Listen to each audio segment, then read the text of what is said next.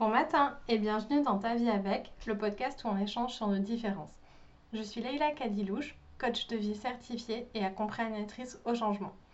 Et on se retrouve pour l'épisode 24 où on va parler du confort dans l'inconfort et qui est la suite de l'épisode précédent.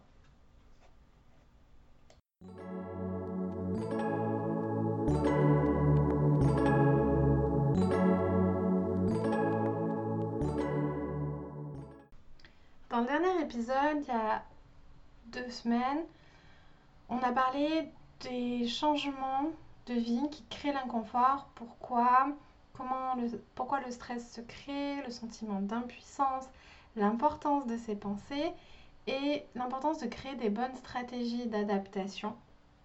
Je t'ai expliqué comment moi je stressais avant et euh, je t'ai encouragé à faire une phase d'observation de tes pensées, de ton stress, à devenir un expert ou une experte de ton stress. Là, as-tu avoir pas mal de data, comme je dis, de données sur qu'est-ce qui te fait stresser ou pas et quelles sont les pensées qui te stressent ou pas?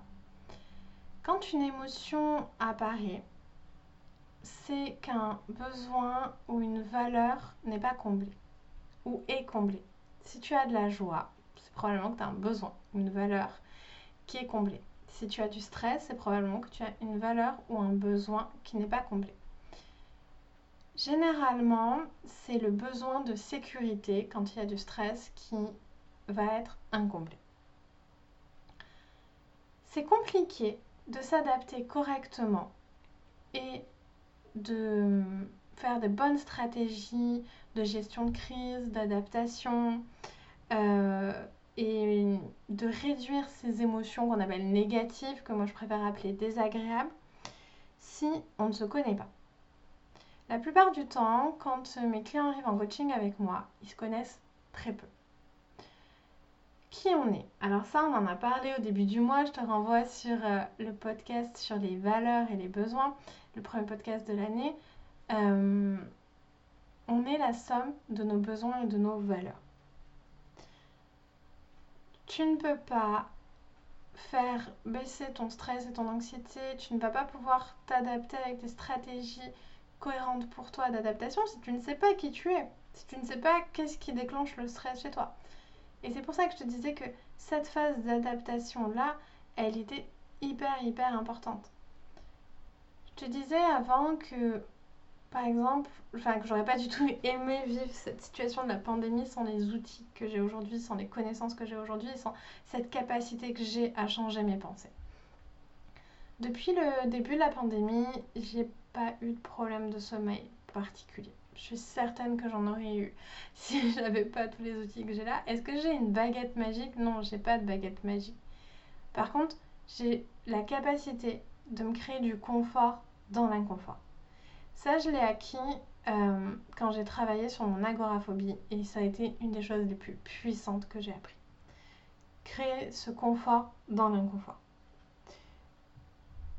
Comment tu te crées du confort dans l'inconfort? Quand le monde est enfermé chez soi, quand il y a une pandémie, quand en plus tu es une personne à risque, parce que je suis une personne à risque, comment tu te crées du confort dans l'inconfort? En changeant tes pensées en fait et en prenant des pensées qui sont réalistes et qui te sont utiles on l'a vu il y a deux semaines, une pensée c'est juste une pensée, elle est juste utile ou pas utile. Souvent on me demande, Leïla, qu'est-ce que tu penses de la psychologie positive? Qu'est-ce que tu penses de la méthode Coué Je pense que c'est de la merde, sincèrement. Tu peux pas dire tout va bien aller. C'est un slogan ici au, Québec là. Pour, euh, je, je, sais qu'en France vous applaudissez à 20h les personnes qui sont obligées d'aller travailler, notamment les soignants. Au Québec, on les gens mettent des arcs-en-ciel à leurs fenêtres, dessinent des arcs-en-ciel à leurs fenêtres et en tout avec le slogan Tout va bien aller. Aujourd'hui, tu peux pas proposer ça à ton cerveau, d'autant moins si c'était une personne stressée, anxieuse, qui a un cerveau axé solution, résolution de problème et euh, scénario catastrophe. C'est impossible. Tu peux pas proposer ça à ton cerveau. Tout va bien aller. On sait pas. J'ai pas de boule de cristal. Même moi, je te dis, je peux pas dire tout va bien aller. Par contre, ce que euh, je peux me dire, moi, parce que je le crois, c'est j'ai confiance dans mes capacités. J'ai confiance dans le fait de prendre les bons choix pour moi. Alors, est-ce que ça, j'ai toujours pu le croire dans toute ma vie? Non, absolument pas. Ce qui se passe quand euh, tu as trouvé une pensée qui est utile ou ce que tu veux penser à terme, mais que tu c'est pas tu peux pas y accéder. Moi, il y a 5 ans, euh, penser euh, j'ai confiance dans les choix que je fais, c'était pas possible, j'avais pas ce niveau de confiance là en moi. Par contre, j'ai pu adopter la pensée je travaille à avoir confiance en moi. J'apprends à avoir confiance en moi. Je veux avoir confiance en moi. Parce que ça, c'est des choses qui m'étaient accessibles, en fait. Donc, quand tu as accès à la pensée qui est déjà un peu éloignée, euh, enfin, pour toi par rapport à ce que tu penses aujourd'hui, par rapport à ce que tu crois, tu peux adopter cette pensée-là. On en a déjà parlé aussi, comment on s'ancre une pensée, c'est par la répétition. Trouve ce à quoi toi tu es le plus sensible. Est-ce que c'est euh, l'écrit, la visuel, voir la pensée, l'écouter, l'enregistrer et te la passer dans des écouteurs et fais ça régulièrement. Ça doit être très simple, ça doit être très fluide, mais ça doit être très régulier. C'est pas 30 minutes le dimanche, c'est 30 secondes tous les jours. J'ai euh, appris à me connaître, du coup. Du coup, je sais aujourd'hui que j'ai un bon besoin de sécurité. Donc, par exemple, moi, je fais le choix de ne pas sortir du tout. Euh, ben, parce que comme ça, ça remplit mon besoin de sécurité je ferai le choix aussi de respecter strictement, voire un peu plus, les consignes de sécurité pour pouvoir adopter la pensée. J'ai mené les bons choix pour moi. Euh, je fais ce qu'il faut. Euh, j'ai appris aussi à connaître mes valeurs. Du coup, moi j'ai euh, une grande valeur de découverte et de joie. Et donc cette période de confinement, je vais les associer à ça. Et je vais me poser des questions comme hmm, valeur de découverte. Qu'est-ce que je peux apprendre sur moi en période de confinement? Valeur de joie. Comment je peux avoir un confinement dans le maximum de joie Alors, euh, d'accord, pas une joie absolue, mais dans le maximum de joie. Et là, mon cerveau va voir les choses autrement en fait. Ça va pas être comment je peux ne pas stresser, comment je peux tenir. C'est ok, comment je peux créer de la joie dans ce confinement, comment je peux apprendre des choses sur moi, comment je peux profiter de ce temps-là? Alors, bon, personnellement, j'ai pas plus de temps de confinement parce que je travaille déjà à la maison, mais pour les personnes qui auraient aussi une valeur de découverte et qui auraient plus de temps euh, parce que je passerai au, au chômage, euh, malheureusement, aurait perdu leur emploi, tu peux te demander ok, qu'est-ce que, comment je peux profiter de ce temps-là pour découvrir plus de choses? Et là, tu vois, tu vas pouvoir mettre en place des stratégies d'adaptation qui sont cohérentes. Là, tu vas pouvoir te dire Ah ouais, mais au lieu de passer ma journée à regarder les infos, comme moi j'aurais fait avant, en fait, euh, le temps que je passe plus dans les transports en commun, je veux euh, réapprendre le russe. Et ça fait euh, des années que je veux apprendre le russe. Ah, en fait, les euh, sorties que j'ai plus entre amis, bah, voilà, c'est un partage d'expérience que je peux te faire. Un des changements qu'il y a dans ma vie, c'est que le week-end, généralement, je le passe dehors, vu que je passe ma semaine enfermée, et je vois mes amis, et je sors, etc. Et là, du coup, euh, bah, comme tout le monde, je passe mes week-ends enfermés, donc j'ai plus de temps à l'intérieur. J'en profite pour passer plus de temps de qualité avec Hugo. C'est vrai que d'habitude, on passe moins de temps ensemble. J'en profite, une bonne stratégie d'adaptation pour appeler mes amis, passer du temps sur Skype. Ce sont des stratégies d'adaptation qui, moi, me conviennent. J'en profite euh, aussi pour lire plus, pour euh, faire plus de sport aussi, plus de vélo dans mon cas. Et hum, ce sont des stratégies d'adaptation qui me conviennent. Là où passer du temps à regarder les infos, pour moi, ça générait du stress, ça me convenait pas. Et là, tu vois donc toute l'importance de se connaître, de connaître tes valeurs, de connaître tes besoins, d'avoir les informations sur tes pensées, quelles, quelles sont celles qui sont utiles, quelles sont celles qui ne te sont pas utiles, et de les changer en conséquence. Une grande chose qui a changé dans ma vie aussi en découvrant le coaching, euh, c'est euh, créer son indépendance émotionnelle et surtout sa sécurité émotionnelle.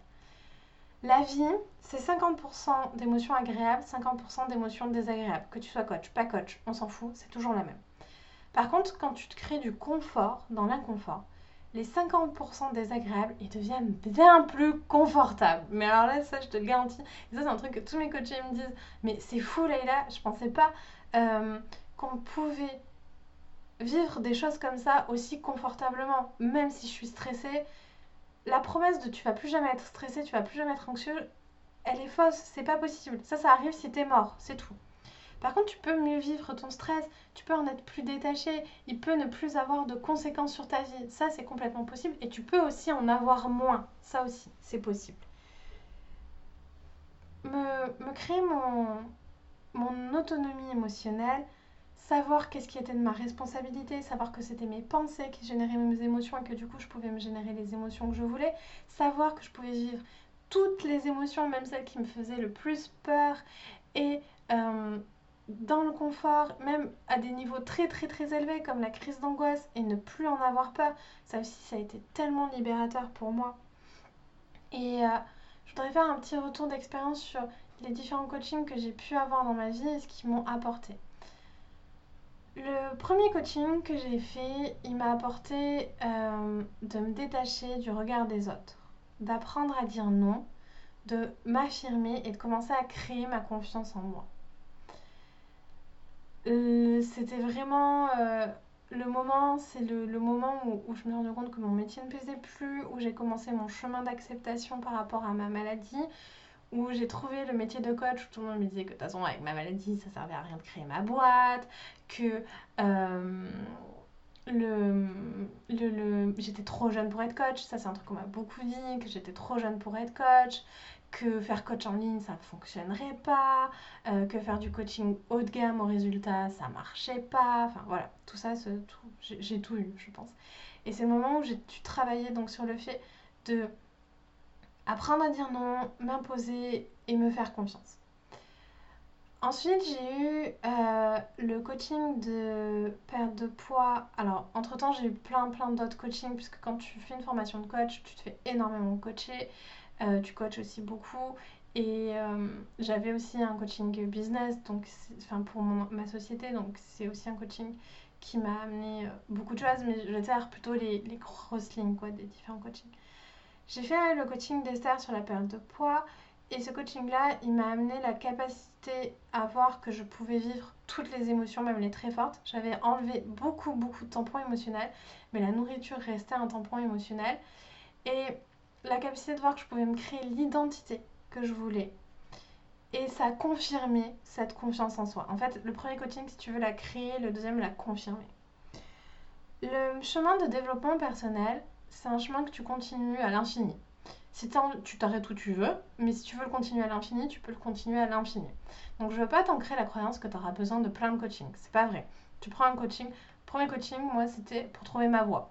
Ma voix, je l'avais trouvée, c'est pas un problème. Le deuxième coaching, c'était pour perdre du poids. Le poids, je l'ai perdu, la nourriture, c'est un non-problème.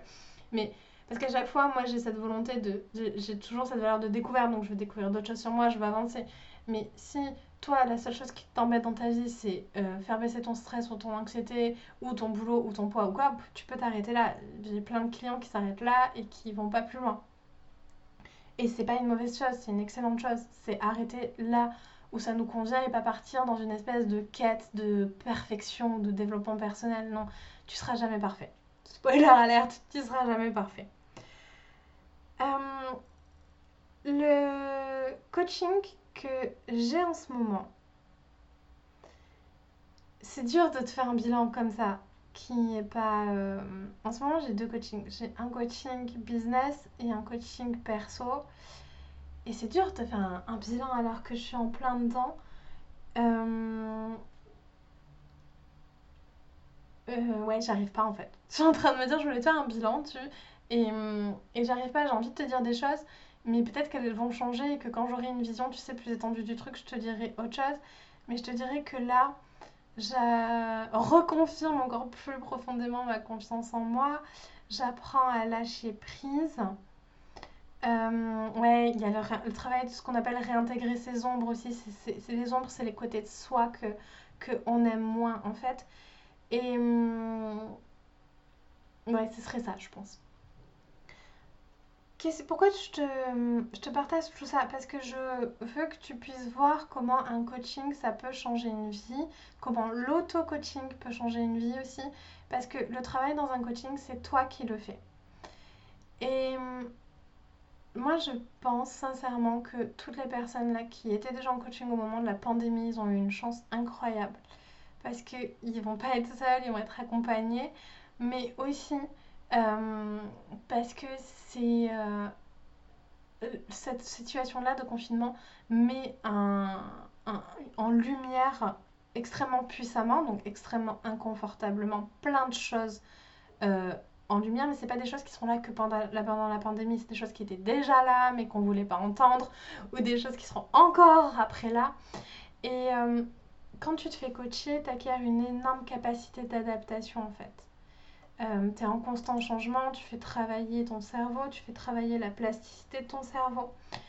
Et hum, je pense vraiment, enfin, je suis très heureuse moi d'être en coaching à ce moment-là et je suis très heureuse que mes clients soient en coaching en ce moment-là et ils voient tous qu'ils avancent plus vite, plus intensément, puis plus, euh, plus puissamment. J'espère que hum, ces partages-là euh, pourront t'aider. Et ce que je peux t'encourager à faire comme exercice, si tu étais mon coaché ou ma coachée, hum, toutes ces pensées que tu as listées, tous ces moments que tu as listés, si tu vois une tendance dans les moments où tu es plus anxieux le matin, plus anxieux le soir, plus anxieux l'après-midi, voir quelles sont les pensées qui te rendent plus anxieux, quelles sont les activités. Est-ce que tu peux les adapter, les faire autrement? Au niveau des pensées qui te créent l'anxiété, il doit y avoir deux, trois familles qui se retrouvent. Une pensée qui fait partie à peu près du même schéma. Je t'encouragerais à lui donner un nom pour déjà créer une distance par rapport à toi. Et ensuite, cette pensée t'est probablement pas utile. Quelle pensée plus utile tu peux adapter, tu peux prendre à la place et à te l'ancrer? Si tu n'y arrives pas tout seul et que tu veux être accompagné, il y a la tribu transformation qui est ouverte. Euh, on, va mettre, euh, on va te mettre le lien euh, aussi en bas si tu veux prendre un premier rendez-vous pour une séance de rencontre qui est complètement gratuite, qui dure une heure, qui va te permettre de faire un bilan sur ton stress et ton anxiété, où t'en es, et est-ce que la tribu transformation peut t'aider? Est-ce que tu peux...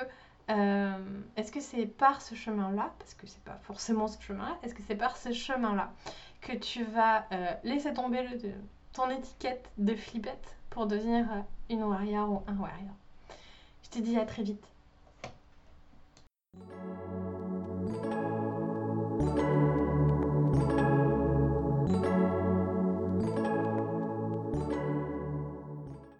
Merci d'avoir écouté cet épisode jusqu'au bout.